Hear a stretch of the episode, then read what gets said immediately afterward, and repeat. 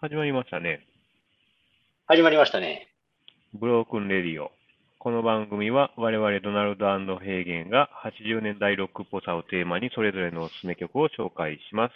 基本的には第2週と第4週の日曜にエピソードを公開しています。ということですが、はい、えー、80年代ロックを万有するよということで、2回目ですよね。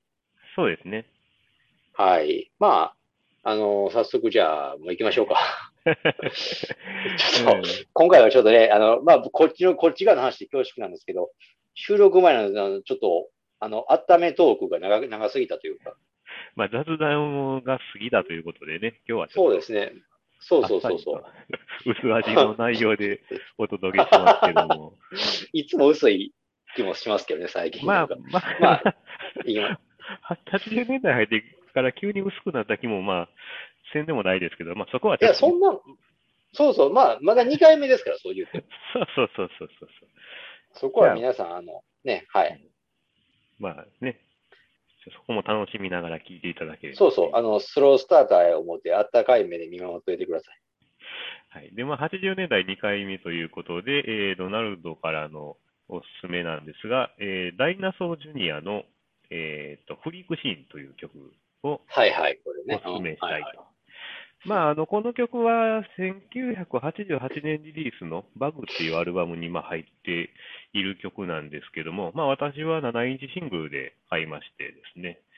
で、まあ、愛聴、愛聴というかまあそうです、愛聴ですね。まあなんか、とにかくギターの音がかっこよくて僕は好きなんですけども、あの、まあああ、なるほどこう、じゃがじゃーんみたいなところの時のちょっとフィードバックの塩梅がいいんですよね。あの、ヒーンみたいな、あの、ノイズがなかなかいい塩梅ですね。かっこいいなというな。のああ、なんか、あれですよね。でも、まあ、こその辺の音ハマって聞いてたのって、やっぱり学生の頃とかですかで。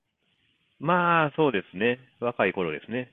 うん、やっぱりそうですよね。だから、なんか、最ここ比較的最近のドナルドさんの音楽的思考からとはちょっと随分違うなって、ああ、明らかにこれ昔好きやったやつやなって聞いてすごい分かったんですけど、これに関しては、そうですね。やっぱ、まあ、は20代とかですかね。10あー大学の時とかかな。それでもこれ、なんか、ダイナソージュニアか。まあ、名前ぐらいしか本当知らなくて、僕は全然一曲も聞いたことがないんですけど、今回改めて聞いてみて、うんう。ん、そうそう、なんか、パン、パンクというか、うんうん、うん。ちょ、ちょ、ちょっとしたハードめのね、音ですよね。そうですね。だからまあ、後の90年代のグランジとかね、オルタナティブにすあごく大きな影響を与えたと思われてますけどね、やっぱり。ああ、そういうことか。なるほどね。で、まあ、うんこ、れ、まあね、88年っていうと、まあ、実際、まあ、リアルタイムで僕が聞いてたのは、あの、長渕剛のね、トンボとか、そういう感じなんですけど、 まあ、言うても中学生ぐらいでしょそうそうそう、中、うん、中1、中2とかで、まあ、初めて、いやー、それはなかなかし、うん知りようがないというかね。うんそうそう、だから、あの、結局は、まあ、後追いなんですよね。93年ぐらいに、まあ、ダイナソーが当時アルバムを出し、リリースして、まあ、そのタイミングで、ちょっと聞いてみようかっていうので、聞き始めたんですけあど。ーあー、なるほどね。うんこれでも、ちなみに、ダイナソージュニアってど、どこのバンドですかアメリカ、イギリスアメリカです、これは。あ、アメリカなんや。あーなんかあの、あれだよね。あ、あ、まあ、言うたらほら、演奏は結構ハードで熱い感じやのに、うん。ボーカルが結構クールっていうか、ダ、ダウン気味じゃないですか。そうですね。うん、この辺がいかにも、あれやな、だからあの、パンク、初期のパンクとかとは違うあれやなって思ったりしてね。暑さはないですよね、そこまでね。暑さないよな。だからこの辺が、あのー僕、まあ僕がちょっと好みかってどうかっていうことなんですけど、はいはい。 やっぱりちょっと暑さが欲しいんですよね。あ、そうですか。 クラッシュのジョーストラマーばりのね。なんか、あ、ああいうダイナソージ音は確かにかっこいいと思いましたよ、これ。うんうんおあの、あであ、ドラムさん、ドラムさんらしくないなっていう選曲やなと思いつつも、ボーカルが弾いた途端に、あ、なるほどと、あの、思って、うん。まあ、いわゆるだから、ちょっとオルタナティブな感じというかね。うん。ね、ちょっとまあ脱力感のある歌ですよね。そうそうそうそうそうそう、そういうことですよね。ううんん。でもあれやな、さすがに、ちょっと、まあ、調べなかったんですけど、6時、ええーと、88年か。なるあ、もうちょっとなんか、もうちょっと新しめのかなと思ったりしてたんですけどね。あー90年代とか。そうですそうそう、濃いですよね。だからちょっとその辺の草分けでもないけど、やっぱりあれですね。でもなんか、やっぱ早かったんじゃないですかね。こういう音で行くのは。そうですね。そうあーなるほどな。この辺でも、え、でもその辺って、学生、あ、二十歳過ぎたぐらいに聞いたとしても、情報を仕入れたり買ってたのって、やっぱりあの奈良のい有名なお店ですかあ、J ですよね。J ではいはい。 D、D ですけどね。あ、D、D ですね。はいはい。 D, うん、D で買いましたね。あの、その当時のアルバムは。フイクシーあーはなちょっとの後にあの、ネット、ネットで買ったんですけど。あ、そうですか。うーん。そうそうそうそう。なるほどな。まあ、あそうですね。だからまあちょっと昔の、確かに昔好きだったっていう曲ではあるんですけど、まあ好きすぎてメールアドレスにも使ってるぐらい当時好きでね。あの、あ、そあ、そうやったっけね。うん。えーでもあんまりいい意味じゃないみたいなんで、ちょっとだいぶ後悔してますけどね。で、そのダイナソージュニアっていうのが。いや、あの、フリークシーンということあーの、うん、意味なるほどねがんかうんあんまりいい内容ではないみたいな、意味合いではないみたいなフリークシーンでなんか、え、昔の、だからなんか、再建のバンドかなんかにそんなん思った気もしますね、そういう。あー、なんかジャケット、そういうサイケっぽいジャケットのやつ見たような気はするな、確うかに。ん、なんかそんな気も僕もしますよ、うん確かに。うんまあまあ、あれやね。いわゆるだから、アシッドというか、あんまりやっぱよろしくないと いうか、まあ健全な方の意味じゃないよなって感じやな。まあね、だからちょっとまあ、うん。あでももう今更帰れないっていうのもね、あ。そういう思い出の曲ですね。ああ、え、ちなみにダイナソージュニアとしては、その、キャリア重ねていったんですか結構。そうですね、まだやってるみたいですよ、なんか。え、あ、そうなんや。うん、一時期休んでたみたいですけど。ああ、そう。うおーん。ドナルドさん的にも追っかけたらは割と、じゃあ昔のそのアルバム中心にぐらいまで。まあそうですね、あんまり追いかけてないですね。まあ、やっあて、るそっことかは。ら、ああー、なるほど。たまに聞いたら、やっぱりやってること、まあ、基本的に同じっちゃ同じっていうか、まあ、あ、ほうほうほううん、そんなに、まあ、熱心に追いかけることもないかなっていう感じですね。ああ、そうですか。なるほどね。まあ、 まあまあ、そんな感じで、まあ、ドナルドからのおすすめは、まあ、そんな感じなんですけど、どうですかもう、まあ制限さん。ああ、そうですね。ちょっとじゃあ私も、あの、じゃあ、えーフェーゲンの方のおすすめ紹介なんですけど、今回はね、あの、パワーステーションというバンドのですね、うん、ええまあ、その中から、その、ある、えっ、と、一曲、えっ、と、ごめんなさいね、このサムライクイットホットね、はいはいはいはい。この曲をおすすめとして紹介させていただくんですけども、このパワーステーションっていう、あの、バンドですよね。これが、あのーまあ、あの結構、いわゆるスーパーバンドっていうやつですか、あのいろんな有名、まず有名なミュージシャン、バンドから、えーさらにそこから派生して、また別のバンドになるっていう流れで、メンツがみんなすごいっていう、いわゆるね、メンバーがすごい、夢のバンドみたいな意味で取られる、まあ60年代から結構使われてますけど、スーパーバンドって言葉は、それの80年代版やなって間違いなく思えるんですけど、メンバーの中心人物が、アンディ・テイラーとジョン・テイラー、これ兄弟なんですかね。これ、デュラン・デュランのメンバーなんですよね。はいはいはい。で、それに、あの、ボーカルがロバート・パーマーっていう、この人も、あの、まあ、ロバート・パーマーってもうソロで成功してますから、あの、別に、以前のバンドの肩書きは特に不要なんですが、ちょっとマイナー、というかどっちかというとマイナーなんで、ね、えっ、と、ビネガー・ジョーとかう、んえっ、と、ダダっていうアルバム、まあ、かなりマイナーですけど、それはイギリスのミュージシャンですよね、ボーカリストで。で、ドラマーがトニー・トンプソン。ちょっとこのトニー・トンプソンって、あんまり実はちょっと正直ピンときなかったんですけど、今回紹介するにあたって、調べたら、えっ、と、シックのね、うん、ああ、はいはい。えっと、シックのメンバーがうーん。ドラマーだったということで、うん。この辺がね、あれなんですよね。ちょっとそれが、なんかメンツ聞いただけでやっぱりすごそうっていう感じもするし、うん。うん、まぜ、肝心な出てきた音っていうのがね、これまたって感じで、あの、聞いたことありましたうーん、あの、有名な曲ありますね。あの、一曲。え、これじゃなくて、うん、これじゃなくて。何やったっけな。そのパワーステーションっていうバンドの中で有名な一曲ということですかあそうです、そうです。はい。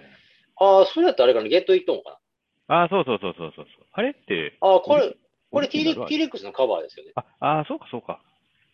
ううんん、なんかそうそうそうそう誰や、誰やったかなっていうね、オリジナル。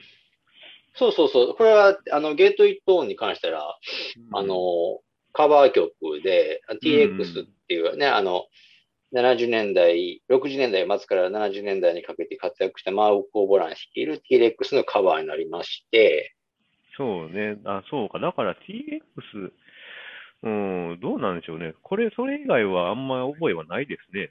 パワーステーション。まあ、まあ、実はね、私もね、結局、こうやってわーって熱くなって喋ってても、実はそうで、アルバムとして聞いたことは実はなかったんですけど、うん。まあ、改めてね、でもなんか今回紹介するにあたって、またちょっとアルバム聞いたろかと。うん。昨今のレコード、高騰の事情に反してレコードも安そうやしって感じで。なんか安レコのイメージですね。そうそうそうそう。いや、これだから安レコでしょうな。今う、ん。まあ、再評価も別にされてないというか、まあ、逆に言 ったら定定番なんでしょうね。そうなんでしょうね、八これまは。あ、80年代に、だから、あのーまあ、言うたら簡単に言ってしまうと、このパワーステーションっていうのは結局、結果としてはヒットしてるんですよね、リアルタイムで。ああ、うん。まあ、特大ヒットまでいかないにしても、ちゃんと堅実にヒットしてて、うん。このサムライクイットホットっていうのは、えっ、と、イギリスで14位。うん。で、アメリカで6位。アメリカの方が順位高いですね。ああ、で、ドナルドさんが言ってたそのゲットイットオンは、イギリスで22位。うん。で、アメリカで9位。まあ、サムライクイットホットに対してはちょっと順位落としてますけど、うん。まあ、堅調というか。で、まあ、それ今ましてアル、アルバム自体がよく売れてますよ。なるほどね。うん、まあ、大体シングルで買う買うというか、まあ、アルバム買っちゃった方が早いやんって感じでうん。 まあ、アルバムの方が十分売れてると思うんですけど、これがね、あの、ありまして、で、まあ、このパワーステーションって、あの、なん、なんでしょう。僕結構、まあ、若い頃に知ったんですけど、もう学生の頃ぐらいから知ってたんですけど、あの、なんで知ったかっていうのは、これちょっと知り方がマイナーでしてね、ちょっとあの、ウィキペディア見ながらちょっとあの喋ってるんですけど、うん。あのーまあ、さっき言ったように、そのボーカルがロマート・ファーマーという人なんですけど、はいはい。アメリカツアーに出るとうん。いう時に、なんかその、 まああのーまあ、急遽そので、まあ参加できないと。はいはい。まあ、急遽なのか、ちょっと事前にわ言ったのか不明ですが、まあ、参加できないということで、あのー困ったと。うんで、他のメンバーがね。だから代役に、その、マイケル・デバレスっていう人を立てたんですけど、うん。このマイケル・デバレスっていう人が僕、あれなんですよ。実はす好きで、うん。この人のキャリアをちょっと追っかけてるうちに知ったんです。ああ、そのパワーステーションっていうのはね。はいはいはい。まあ、すあまあ、だからこのパワーステーションを普通に知るには、ちょっとイレギュラーな知り方をしたというかね。はいはいはいはい。まあ、そもそもそのロバート・パーマー自体が圧倒的な人気とカリスマも持ってる人だし、うん。マイケル・デファレス追っかけてたって言われてもね、ピンとこないというか、ドラムさんも実際あんまピンとこないでしょ。うん。わからないですもんね。マイケル・デファレスっていうのはね、あの、ちょっとさっきの T-Rex と繋がってくる話になるんですけど、グラムロックで以前やってて、グラムロック。うん。あの、シルバーヘッドっていうバンドをやってたんです。ほで、それを、僕そのシルバーヘッドがかなり好きだったんです。う。あだから T-Rex がデビッド・ボーイもジギー・スターダストになったりとか、ほら、グラム、グラムしてた時あったでしょあ。はいはい。あの頃にマイケル・デパレスもシルバーヘッドってバンドで2枚アルバム残したりしてて、うん。まあ、それが解散してうん、えー、まあ80年代になって、その、マイケロバート・ファーマーの代役としてアメリカのツアーに参加と。はいはい。まあそういうのをなんかレコードコレクターズかなんかで見たりしてて、うん。なんやこのパワーステーションってやって、そこからあれかな、ちょっと気になったっていうのがきっっかけですね。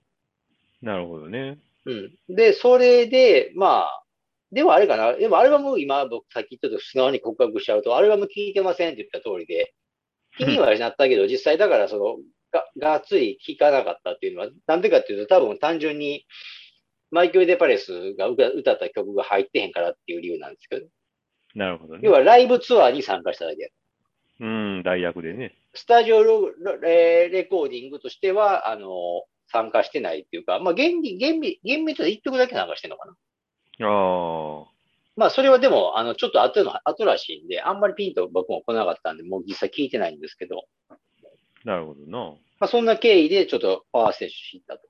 で、これがね、あのーまあ、このでも、サムライクイットホットだけは別格で、たまに何回も聴きたくなって、たまに聴くんですよ、周期的に。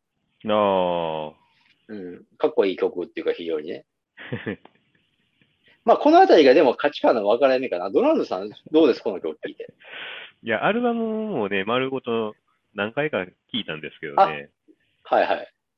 まあやっぱちょっとダサいなって いう、まああ正直なあーな感るほ想どで。ねで、なんあ。か、まあ、あれかな。ちょっと、うん。何回か聞いたっていうのは、やっぱり、なんか、どっかいいところがないかなっていいとこ見つけ、見つけようと。いうう ん、なんかこれはコメントできることを探そうと思ったんですけど、なんか、逆になんでダサいんかなっていう、あの、あ方だ向にあちょっとね、考え方がいってしまって、ーあなんかね、その、アレンジとかやってることが、あのーあれ、まあ、70、ポストパンクの焼き直しというか、あのーなんですかえーポップグループとか、まあ、あここまでいかないですけど、はいで、あれをすごくメジャーに、ポップにアレンジしたなっていう感じのホーンとかね、ギターのカッティングとか、なんかそういうのはするんですけど、音はまあとにかくいいし、きちっとカチッとしてるなっていうので、なんかそれがダサいんかなっていうね感じはしー、たんまですあけどね。なー。いや、わかります。あのね、うんやっぱり 80s の音って感じでしょ。まあまあまあまあまあ。ザ・ 80s って感じやね。これほんまにね。うん、まあまあ、うんだうん、まあ結構 80s してますよね。そうそうそう。このあたりって、だから、でもなんか似てる音じゃああったかって聞くと僕はあんまり実は僕の中ではちょっとあんまり思い出せなくて、やっぱりそれはそれで当時から個性はあったのかなと思ってるんですけどね。確かに確かに。 うん。でもなんか聞きようによってはレッド・ツェッペリンみたいになったりしてね。まあそうですかね。ドラムスの処理というかね。ああ、ヘヘビーな感じというかね。そうそう。だから、80s って言っても、ドラムの音はきちんとヘビーというか、なかなか重いんですよね。そうそうそうそう。このあたりが好き嫌い分かれるところでは確かにまああるんですけど、なんかガツガこのガツガツ感が 80s って感じするんですよね。 80s、うんなんかこういうのもあったなって感じですね。なんか 80s っていうと、もうちょっと軽めのドラムとかのね、なあんーかイメージありますけど、結構重い。お重たい重たい。なんか重重たいっていうのも、だからその、わざと重くしてる感じの重たいですね。まあまあまあ、そうですね。やややりすぎ感ありっていうか。だからまあ、ちょっきとねちんと、うん、音作りはすごいクオリティ高いんですけどね。ああ、もちろんね、メンツもメンツですし、やってるんでしょうけどね。うんうん。うん、このあたりがでも、あれやね、面白かった、面白く聞けたっていう、これ、今日の曲に関しては特にそうで。で、あともう一個ね、うんあの、ドラ、あなたにも共通するかもしれないけど、この曲ってでも、この曲聴いて、ラジオ思い出しませんいや、これ、なんかありますこれ。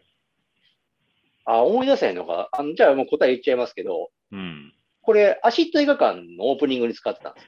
あ、そうですか。 はい。そう言われてもあれからあんまりピンとこないかな。あの、まおーあ、じゃあ番組聞いてる人にもね、ちょっとあれ、あれ、何やねん、こいつと思われたのあれなんで説明しますけど、 あの、関西ローカルだと思うんですけどね、う昔んあったんですよね。はい。あの、ABC ラジオで土曜日の深夜に、うん。アシッド映画館っていう映画を紹介、では、まあ、映画って毎週土曜日封切りするから、はいはい。それとかを結構紹介する1時間番組がありまして、うんで、映画も僕好きやったし、ラジオも好きだから、その番組は結構毎週のように昔聞いてたんですよね、当時。いやーなるほどねで、これのオープニングが実はこれだったんですよ。あ、そうですか。この、ダンダン、ダンダンダン、ダンダン、ダンダンダンっていうやつだね。あ、そうでしたまあ、ど僕はこれそうなんですよ。アシッド映画あんま聞いてない、あんま足というのは聞いてなかったですかね。なんか、そこまで聞いてないあ、の、ああ、そうかな。なんかでも、これ多分ね、あなたと僕知り合って、そうそう、鳥居むっちゃんですよ。ああ、うん、何回かは聞いたことあるんですけどね。あ、そうか。あんまりそこまでしっかりとは聞いてなかったんですね、じゃあ、番組は。平野秀明そう、ああと、そうです、そうです。平野秀明です。ああ。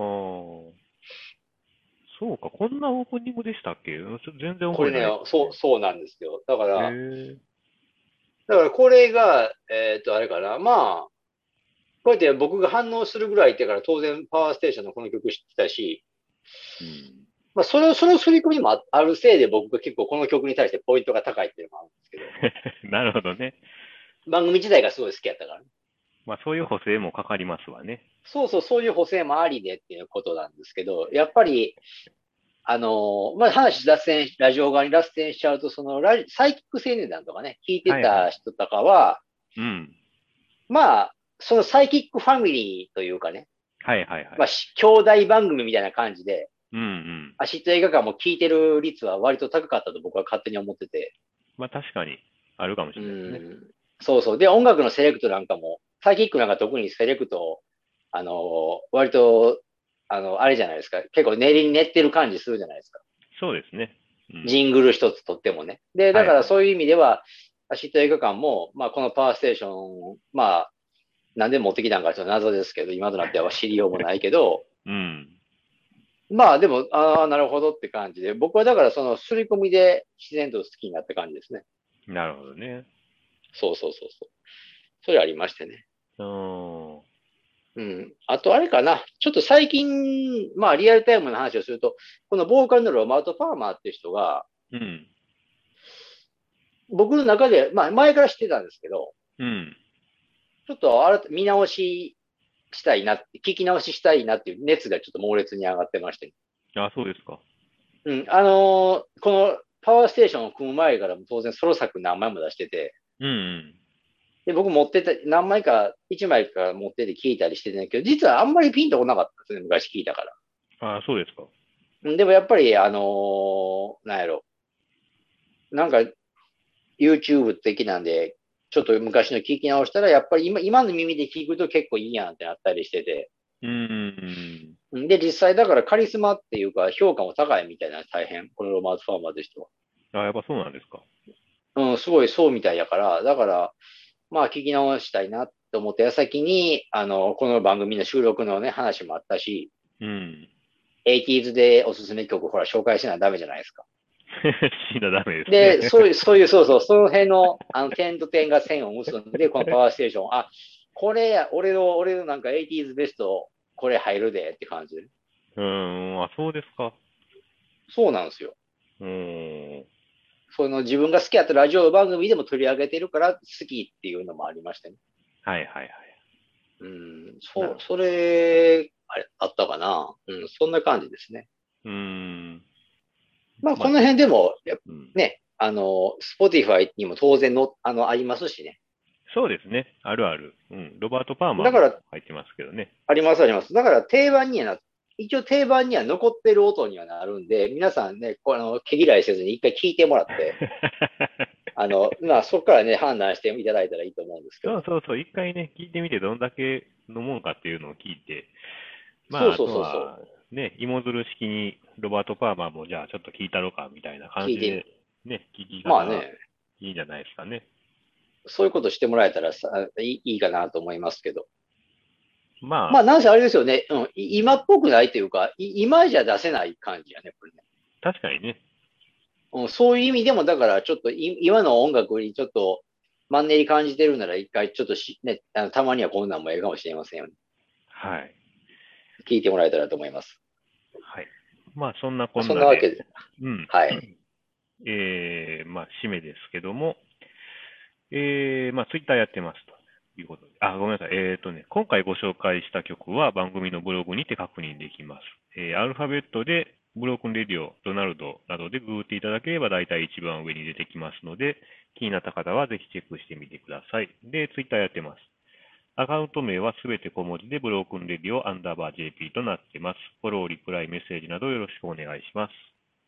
はい。えっ、と、あとフェイゲンが、えーインスタグラムをやっております。レコードジャケットを中心にアップということでやってますので、よろしくお願いします。えー ID は HK774111 となってます。また、フォロー、リプライよろしくお願いします。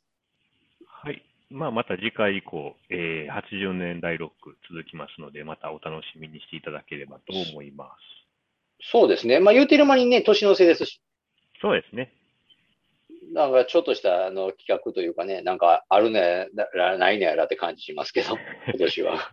まあ、なんかね、もしかしたらなんか気まぐれであるかもわかんないですね。確かに。はい。はい。まあ、それはそれでじゃあ、およろしくお願いします。お楽しみに。はい。ドナルドでした。はい、フェイゲンでした。